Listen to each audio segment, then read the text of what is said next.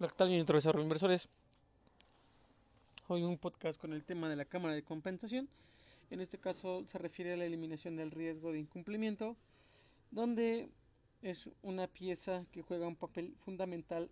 en el correcto funcionamiento de los mercados de derivados organizados,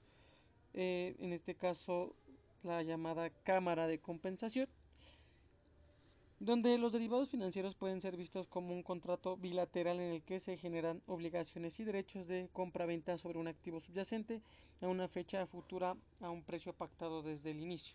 viendo que esta situación conlleva un posible riesgo de incumplimiento al vencimiento del contrato en caso de que la contraparte perdedora no pueda hacer frente a sus obligaciones financieras, y viendo que de esta forma la contraparte ganadora podría tener incertidumbre sobre si recibirá o no sus ganancias obtenidas a través del instrumento derivado y viendo que lo cual podría desmotivar a los inversionistas a utilizar esa clase de productos financieros. Eh, también que para contrarrestar este escenario, las bolsas de derivados alrededor del mundo cuentan con una entidad que funge como garantía de todas las operaciones que se realizan en ellas, la cual es conocida como la Cámara de Compensación y que su finalidad es asegurar que todas las obligaciones generadas en el contrato de derivados se respeten y se cumplan ah, en su totalidad. Además, la Cámara de Compensación romperá el vínculo existente entre compradores y vendedores de tal forma que se convierte en la contraparte central de todos los contratos y esto también facilita la entrada y salida del mercado mediante la venta de los perdón, de las posiciones de compra y la recompra de las posiciones de venta, ya que los inversionistas no necesitarán buscar a su contraparte original del contrato. Eh, viendo que también gracias a la cámara de compensación los inversionistas pueden estar tranquilos de que si la contraparte perdedora no cumple con sus obligaciones, entonces la cámara será la responsable de pagarles para garantizar esto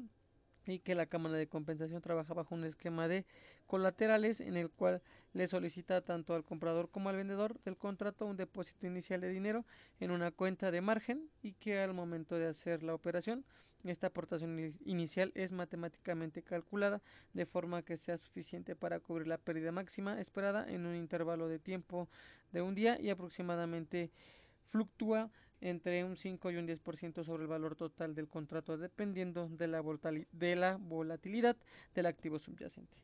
Eh, posteriormente, la Cámara de Compensación realiza una evaluación diaria de las posiciones y ajustes mediante créditos y débitos los saldos de las cuentas de margen y que como consecuencia las cuentas que presenten pérdidas reciben por parte de la Cámara de Compensación algo conocido como llamada de margen, de tal forma que deben restituir el margen inicial requerido y que de esta manera la Cámara se asegura de tener diariamente por lo menos la cantidad de dinero suficiente para hacer frente a una parte de la pérdida potencial del día y con ello eliminar el riesgo del incumplimiento. Eh, hablando que en caso de Mexder, eh, la Cámara de Compensación es conocida como Asigna, la cual es una empresa subsidiaria del grupo de la Bolsa Mexicana de Valores y su principal función se centra en dar certidumbre y respaldo al mercado de derivados en México, garantizando a los participantes el cumplimiento y ejercicio de sus derechos y obligaciones. Entonces, como vemos, la Cámara de Compensación existe en diferentes derivados financieros eh, a través del mundo en diferentes bolsas y que cuentan con esta entidad para garantizar las operaciones que se realizan en ellas.